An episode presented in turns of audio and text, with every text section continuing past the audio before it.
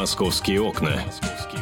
Обсуждение главных новостей мегаполиса – 12 часов, время московское, это радио «Комсомольская правда», программа «Московские окна». А, меня зовут Антон Челышев, а, корреспондента отдела московского выпуска, специального корреспондента Никиту Миронова. Я встретил вопросом, а что ты такой веселый? А, с добрым утром. А почему мне не быть веселым? Сейчас а, отличная для работы погода. Вот если бы сейчас было а, градусов 28 и солнце, да, то я бы думал, а почему я здесь, почему я сижу вот э, в радиорубке нашей, да, в нашей студии, а не загораю где-нибудь на пляже в Серебряном Бару. А, на самом деле прекрасная погода стоит в Москве вот именно для того, чтобы ударно, ударно потрудиться. Я думаю, многие москвичи ну, давай, рады. Давай, ударно трудиться. Мы вот э, конец прошлого часа посвятили криминалу, и начало часа этого мы тоже криминалу посвятим. Э, говорят, что участились случаи в Москве вот такого отъема денег у населения.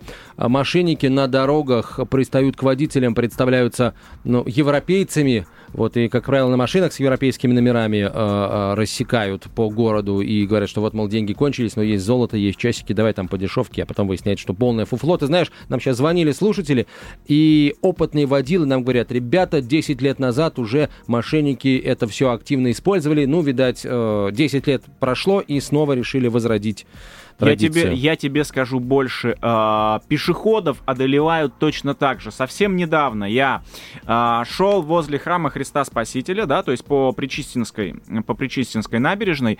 Э, ко мне подошел человек явно иностранец. Э, он был похож на м, такого испанца или португальца, но он и представился, в общем-то, э, португальцем. Предъявил мне водительское удостоверение и говорит, ну вот, и на очень плохом э, русско-английском таком вот э, диалекте э, стал говорить, слушай, вот я тут, э, в общем, нету наличных денег, э, кэша нету, да, то есть у меня там есть счет, но я в вашей Москве, я не могу снять деньги, вот, и пытался впарить мне часы.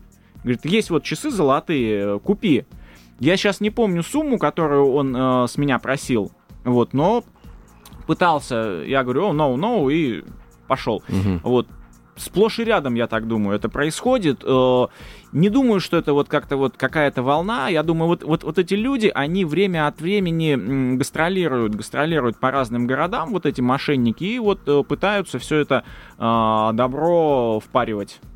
Ну, тури- люди, представляющиеся туристами, они, наверное, в основном, конечно, по крупным, да вообще, в принципе, только по Москве да по Питеру э, могут гастролировать. Вряд да. ли приедет э, такой, так сказать, э, турист в Барнаул, при всей моей любви, так сказать, уважении к этому городу и к Алтайскому краю, вряд ли. На Байкал еще может быть, там куда-нибудь, да, или в долину гейзеров на Камчатке Толстосум. Но туда, на самом деле, мошенники туда не доберутся, потому что это очень С- дорого стоит. Смысла, смысла нет, конечно. И э, целевая аудитория поменьше. То есть поменьше там этих людей, надо еще найти толстосумов, да еще и доверчивых толстосумов. То есть не так уж их и много на самом деле. А, вот. а вообще, я думаю, э, эти парни работают вот э, методом такого сетевого маркетинга, то есть они ко всем пристают. Вот я, э, ну, мне так кажется, я на Толстосуму не очень похож. А вот, а, тем не менее, подошел ко мне и пытался вот эти часы, часы впарить. Тут э, важен такой момент. Эти люди, они не красятся под иностранцев, они действительно иностранцы. Потому что там, ну, видно по нему, ну, что... Вот сегодняшние, сегодня правоохранители говорят, что, скорее всего, под иностранцев косят э, цыгане. Вот. Под испанцев, под итальянцев, возможно, под португальцев. Но вот нам звонил слушатель, э, по-моему, Александром он назвался. Он сказал, что несколько лет, даже не несколько лет, 10 назад к нему э, вот э, также пристал человек в районе э, театра Советской Армии. Э, и он его вычислил моментально, но потому что, ну, человек тоже к нему на ломаном английском обратился. А он говорит, я хорошо знаю английский язык, и акцент, с которым он говорил, он не итальянский уж точно, конечно, да, и, соответственно, ну, не русский получается, да. Вот, то есть, ну, знание языков, друзья, это наше с вами большое подспорье, на мой взгляд. Ну да, да. Ну вообще, друзья, э, в любом случае, если к вам кто-то обращается с таким вот неожиданным предложением что-то купить, вот да, и рассказывает какую-то такую Отправляйте историю... этого продавца в мышеловку, где, как известно, у нас бесплатный сыр водится. Да, наверное. Пошел ты в мышеловку. Да, наверное, так и стоит ему сказать, если он поймет. А, так, э, друзья, пока мы были на перерыве, пока у нас были новости и реклама, на Алтуфьевском шоссе троллейбусы маршрута номер 73 успели встать и снова поехать. Э, вот. В общей сложности 25 минут где-то примерно заняло решение этого вопроса, потому что 26 минут назад в Твиттере Департамента транспорта появилась информация о том, что на Ал Алтуфьевском шоссе встали троллейбусы 73-го маршрута. Ну и 4 минуты назад пришла новость о том, что троллейбусы поехали. Ну, если вы там сейчас находитесь, нас слушаете, то можете сказать, действительно они поехали или а, они еще стоят. Вот, и новость хорошая поспешила. Ну, давай, Никит, с криминалом продолжим. А, вот смотри, а, полицейского в Москве поймали с поддельным больничным листом. В общем, полицейские тоже люди, они тоже подделывают больничные. А, где это произошло? Что за подразделение? Это восьмой отдел УВД на московском метрополитене. При проверке, которую провели э, сотрудники подразделения собственной безопасности, э, документ был выявлен, виновного уволят из органов внутренних дел. Вот э, такие новости. Ну, давай теперь про самый, самый крупный грабеж, обещал я рассказать сказать, да. Вот два было случая. Один раз грабители э, успели сделать свое дело, второй раз им помешали полицейские. Значит, на юге Москвы вчера трое неизвестных напали на бизнесмена и его охранника.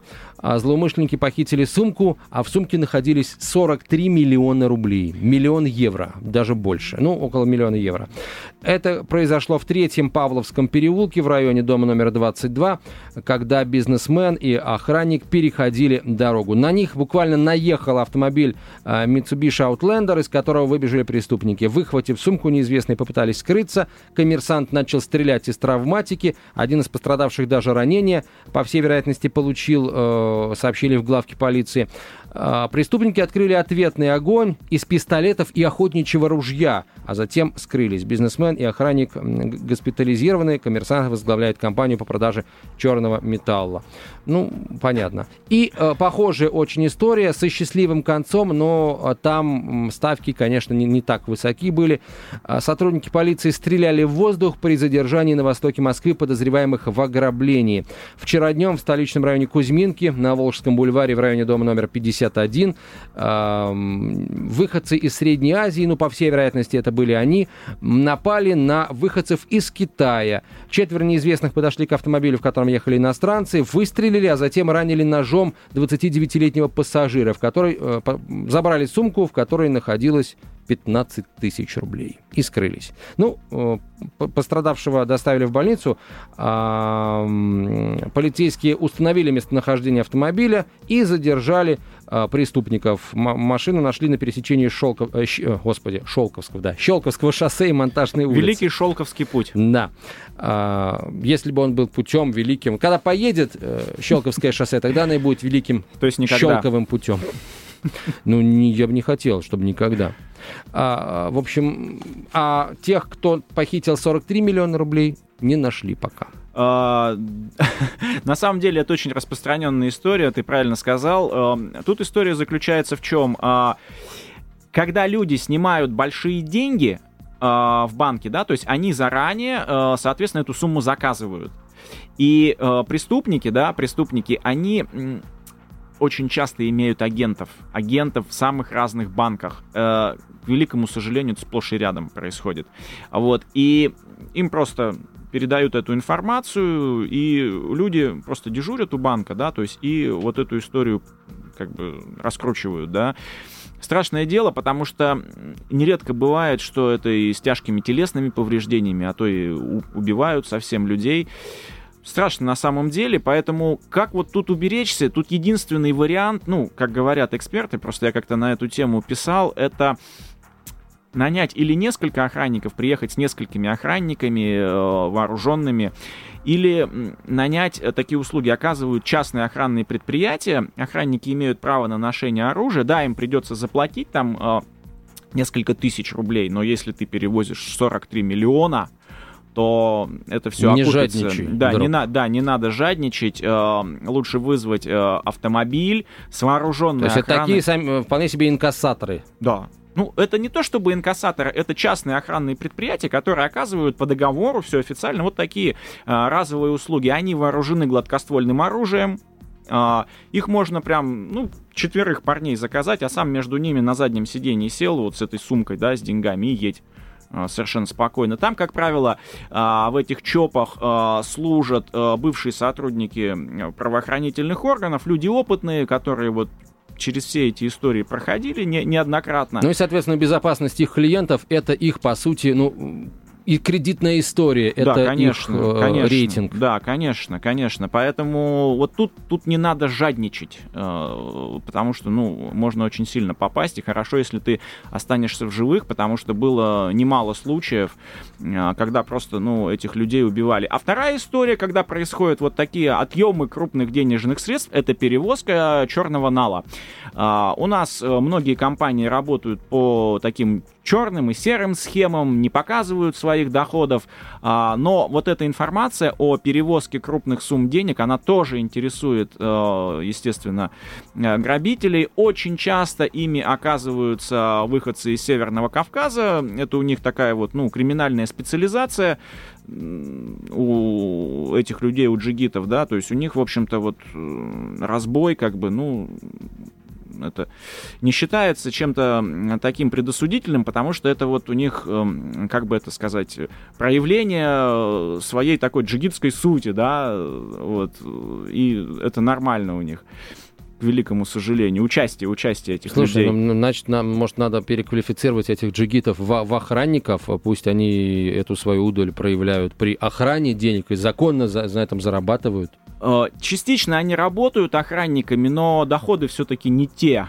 Доходы не те, поэтому они предпочитают очень часто рисковать, э, рисковать. И потом надо понимать, что охранники-то берут э, несудимых, не привлекавшихся, вот, а у этих людей, склонных к такому криминальному образу жизни, у них, как правило, там и приводы в полицию и задержания а, по много раз, и им просто э, часто невозможно, невозможно устроиться в частное охранное предприятие, они просто вот не, не могут получить лицензию а, в силу того, что они уже привлекались к административной, а то и уголовной ответственности.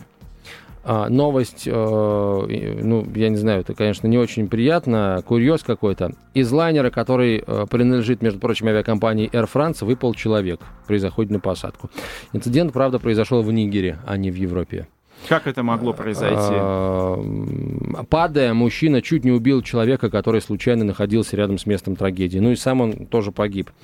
А, рядом, с, собственно, неподалеку от столицы страны Неомея а, вот, тело было обнаружено.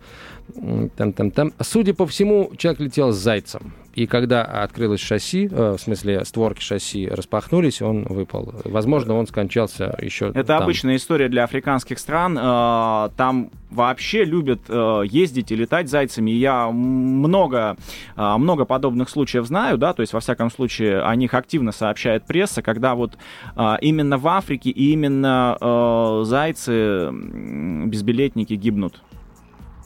Интересно, а вот те, что долетели, есть такие? Я думаю, есть, но мы просто о них не знаем. Они просто спокойно вышли, да, и так же, да, ну, скрылись. спокойно или неспокойно, но вышли э, живыми. Но вообще эта история, конечно, а, вот если человек остался в живых, эта история больше похожа на фантастику, потому что, ну, если это даже ну, среднемагистральный самолет, он летает на высоте под 10 тысяч. Ну, давай так, выживают холодно. даже, а, выживают и россияне. А, были случаи, были, были, были, были да. случаи, да, там приходилось потом им удалять обмороженные пальцы, но люди выживали выживали. Мы даже писали про одного такого а, жителя, если я а, правильно помню, города Пермь, который а, после этого еще даже умудрился и жениться после такого полета.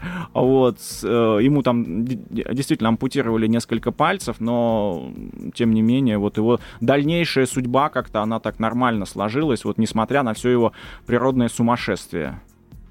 Угу. Ну, повезло ему, да, что ему пришлось ампутировать те конечности, которые не влияют на личную жизнь. Вот. Э, иначе, конечно, ему бы не удалось так здорово свою судьбу устроить. Очень, очень. Ну, не, не дай бог. Вот. Лучше пешком ходить, чем так летать. А столичные парки и центральные улицы города в скором времени могут обрести собственное звучание. Власти столицы рассматривают возможность трансляции музыки. По мнению экспертов, эта мера позволит снизить общий уровень стресса и отвлечет прохожих от привычной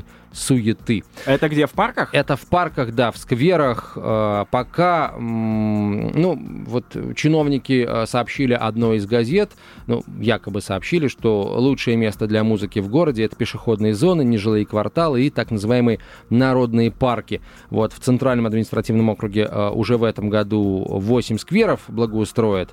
Вот. Ну и классическая музыка там поможет создать расслабляющую атмосферу и стать дополнением ажурным лавочкам, уличным торшерам и книжным стеллажам. Это все должно, э, это все должно появиться э, в столичных э, парках тоже очень скоро.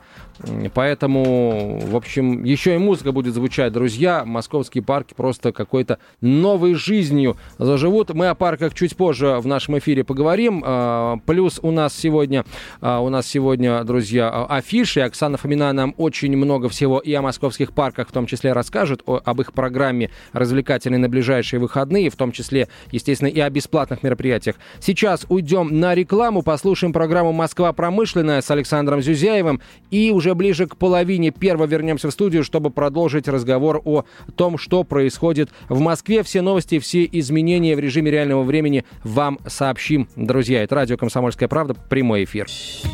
«Московские окна».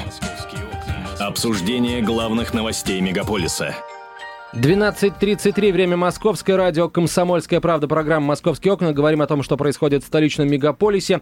Антон Челышев у микрофона, Никита Миронов, специальный корреспондент отдела московского выпуска. Никита, вот срочные сообщения проходят по лентам информагентств. А, два столичных района, Бабушкинский и Медведково-Северный, а также город Мытищи остались без света из-за аварийного отключения. А что произошло? По всей вероятности, причиной ЧП стали несанкционированные строительные работы с использованием крана. Вот кран, судя по всему, линию... Э, повредил без... силовой кабель? Да, Бескудникова-Бабушкинский э, повредил э, линию или там порвал ее. Бескудникова-Бабушкин, простите. И сейчас энергетики э, уже начали подключать потребителей по резервной схеме.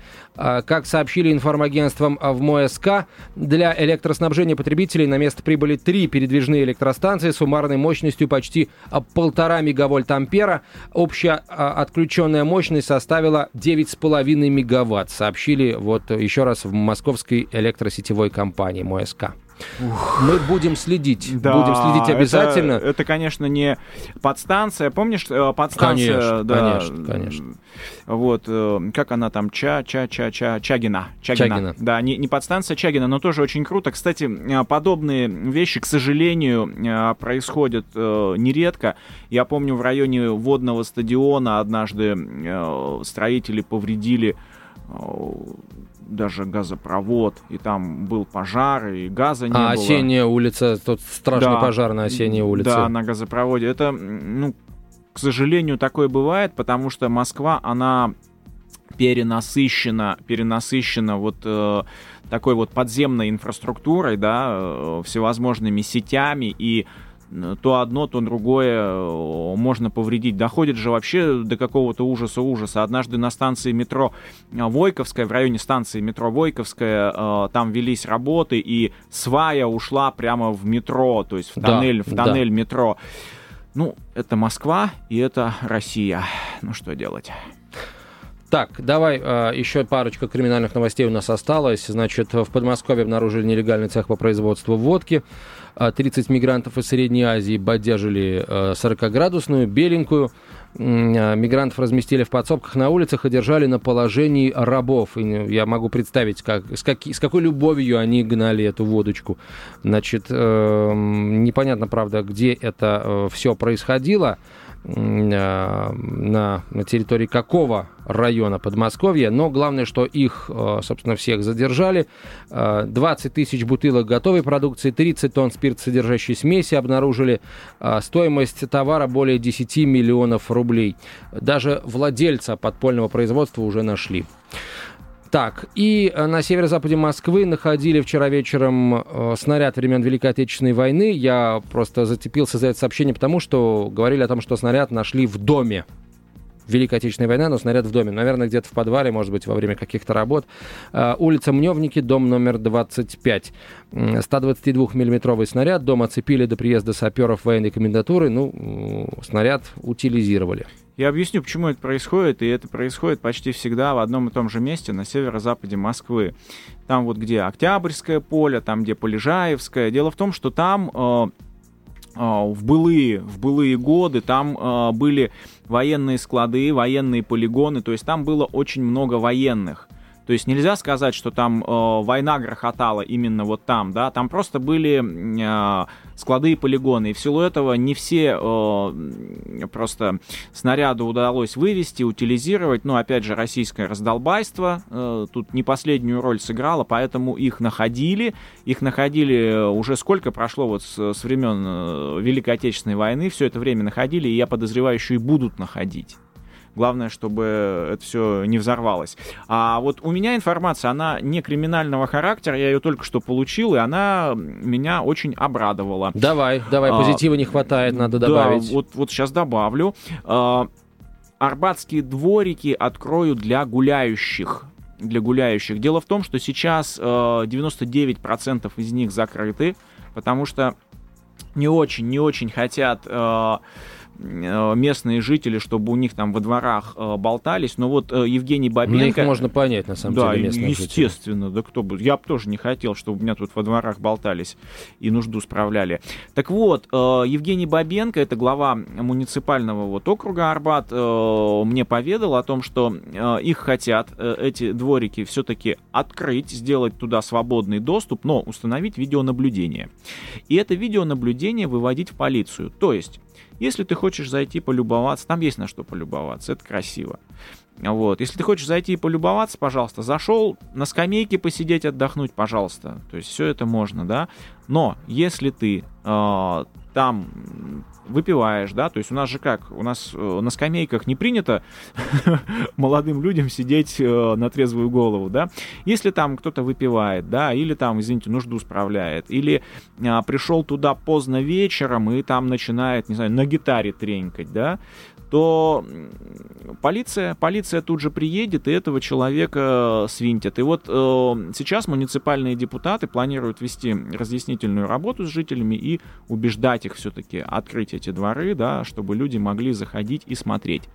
А еще мне стало известно о том, как будут э, реконструировать Арбат. Дело в том, что этой замечательной улице 520, 520 лет, и там, оказывается, хотят установить скамейки, потому что сейчас там гулять можно, а посидеть негде, только в кафе за хорошие деньги. Вот, э, так вот, установят скамейки, но, что самое интересное, такие скамейки, на которых можно сидеть, но нельзя вытянуться и лежать.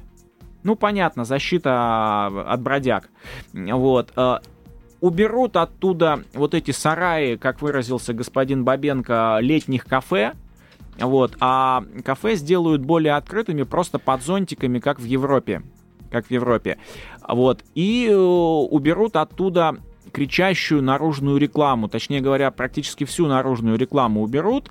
А, вот эти вот э, чудесные баннеры там с водкой, матрешками. Нет, пардон, водки там нет, потому что э, наружная реклама спиртного запрещена.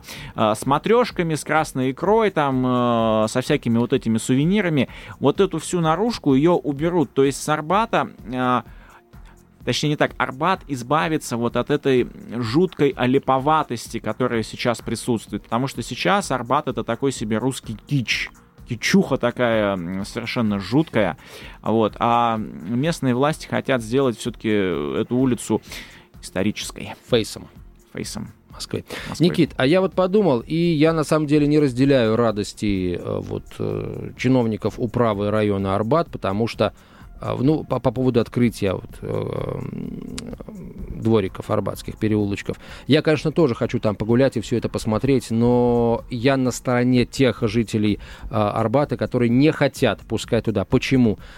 Предположим, зашел какой- какой-то там представитель, э, так сказать, э, класса, который мы называем пьяным быдлом. Ну, все у нас в этот класс переходят, когда нажираются и ведут себя по-свински, да, любой человек. Ну нет, не все. Ну, не, не все нажираются, не все нажираются, я согласен, но и те, кто нажирается, ведет себя зачастую именно так. Так вот, если такой человек туда зайдет, начнет справлять нужду а, разную, да, а, прекрасно, его увидят камеры, а, за ним приедет полиция, его заластают и а, отвезут а, в участок. А убирать за ним кто будет? Полиция будет за ним убирать? Ну, да. Или его заставят за ним убирать? А, так прав не имеют заставить убирать, только по решению суда. А что, это будет лежать и, пардон, благоухать, да, в кавычках, до прихода Согласен согласен, дворников. Согласен, Поэтому... есть, есть, тут, есть тут вопросы. Я думаю, на самом деле, вот, ну... Или, может быть, сотрудники рай... управы района Арбат будут приходить и убирать за такими людьми, да? А, мне так кажется, что тут должно а, пройти какое-то время. Ну, э, если как бы исходить из этой логики, да, нам надо закрыть все дворы, да, то есть в Москве, потому что это могут сделать в любом дворе, и в любом дворе может собираться пьяное быдло, да. Но в, в, на Арбате так, такие персонажи собираются каждый день в огромном количестве. Это центр притяжения. Но в, в моем, например, дворе, я на северо-западе на том же живу, где находят авиабомбы, там нет такого количества а, гуляющих пьяных, которые справляют нужду. Ну нет, это во-первых, а во-вторых, а, окна кругом. И там в основном живут, так знаешь, такие а, простые рабочие люди, которые в случае чего могут выйти и нарулить ну, а, да. тому, кто э, захочет насикать под окнами mm. или э, там отложить чего-нибудь не очень приятное. Вот, поэтому я в этом случае на стороне жителей этих самых арбатских переулочков, которые на свои деньги поставили эти ограды, не потому что они такие вот а все из себя и хотят, э, никого не хотят видеть. Вот. Действительно, иначе защитить центр Москвы от э, уринотерапии э, насильной, да, невозможно. Ну, я с тобой согласен отчасти, но жители Арбата, они тоже разные. Вот уже, уже сейчас есть на Арбате открытые дворики, и где все более или менее нормально. Э, один из таких э, двориков, там, где э, жил Вицин, Вицин, известный наш актер, комик, вот, и открыт, и совершенно нормально люди заходят, и местные жители даже рассказывают, а вы знаете, вот у нас тут Вицин жил, вот, и он сидел вот на этой скамейке, любил сидеть. А, и, кстати говоря, вот еще я получил информацию о том, что памятник Григорию Вицину, который установят в этом дворике, между прочим, да, он будет цветным. По сути дела, первым цветным памятником в Москве.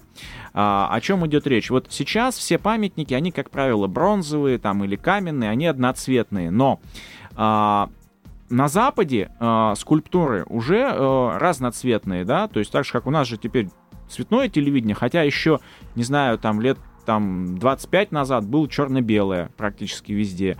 Вот. Uh, уже известно, что он будет в такой, uh, Вицин uh, в такой себе соломенной шляпке с галстуком черным, который заброшен за плечо, вот, в черных ботинках и на фоне автомобиля, автомобиля из кавказской пленницы.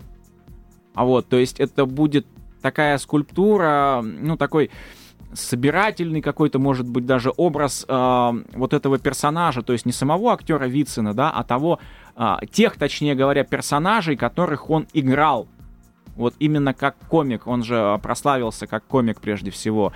Вот, э, очень мне хотелось бы посмотреть э, на этот памятник. На мой взгляд, это очень хорошая идея, потому что, например, памятник Булату Шаловичу э, Акуджаве, он не испортил Арбат.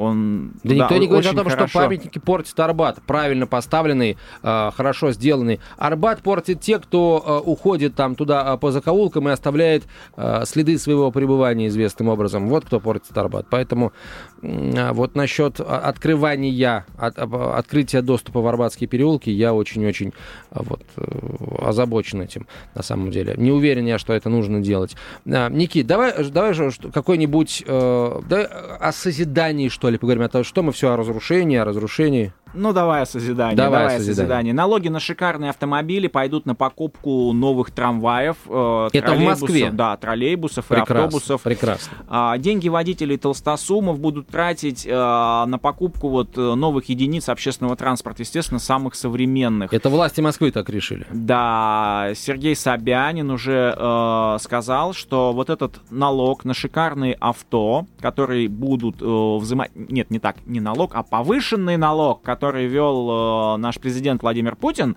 своим указом, вот, точнее говоря, он подписал закон, да, этот налог пойдет на покупку новых единиц общественного транспорта, естественно, самых современных. Власти столицы примерно так себе прикинули, что таких, таких автомобилей в Москве порядка 150 тысяч. Во всяком, во, во всяком случае, не меньше. Вот. Э, и я напомню, будут брать э, повышенный налог э, на автомобили, которые стоят дороже 3 миллионов рублей.